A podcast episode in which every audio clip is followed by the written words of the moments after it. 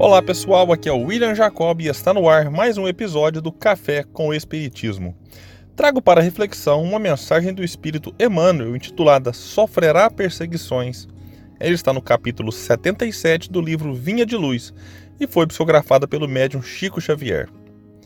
Incontestavelmente, os códigos de boas maneiras do mundo são sempre respeitáveis, mas é preciso convir que, acima deles, prevalecem os códigos de Jesus cujos princípios foram por ele gravados com a própria exemplificação. O mundo, porém, raramente tolera o código de boas maneiras do Mestre Divino. Se te sentes ferido e procuras a justiça terrestre, considerar-te-ão homem sensato. Contudo, se preferes o silêncio do grande justiçado da cruz, ser-te-ão lançadas ironias à face. Se reclamas a remuneração de teus serviços, há leis humanas que te amparam, considerando-te prudente.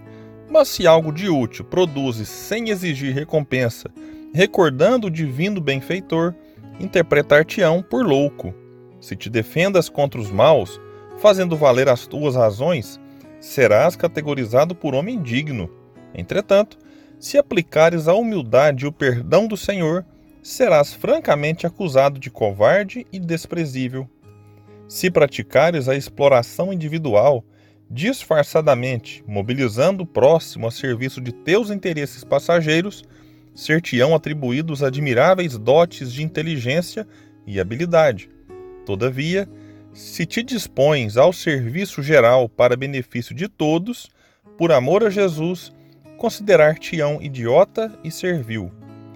Enquanto ouvires os ditames das leis sociais, dando para receber, fazendo algo por buscar alheia admiração, elogiando para ser elogiado, receberás infinito louvor das criaturas.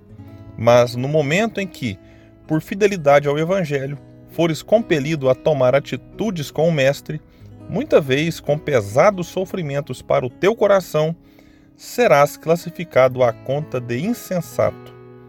Atende, pois, ao teu ministério onde estiveres, sem qualquer dúvida nesse particular, certo de que, por muito tempo ainda, o discípulo fiel de Jesus na terra sofrerá perseguições.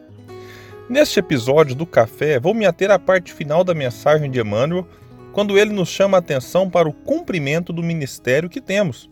Em outras palavras, para que façamos algo em benefício do próximo. Diante disso, surge a dúvida se toda tarefa edificante precisa necessariamente estar vinculada à atividade religiosa.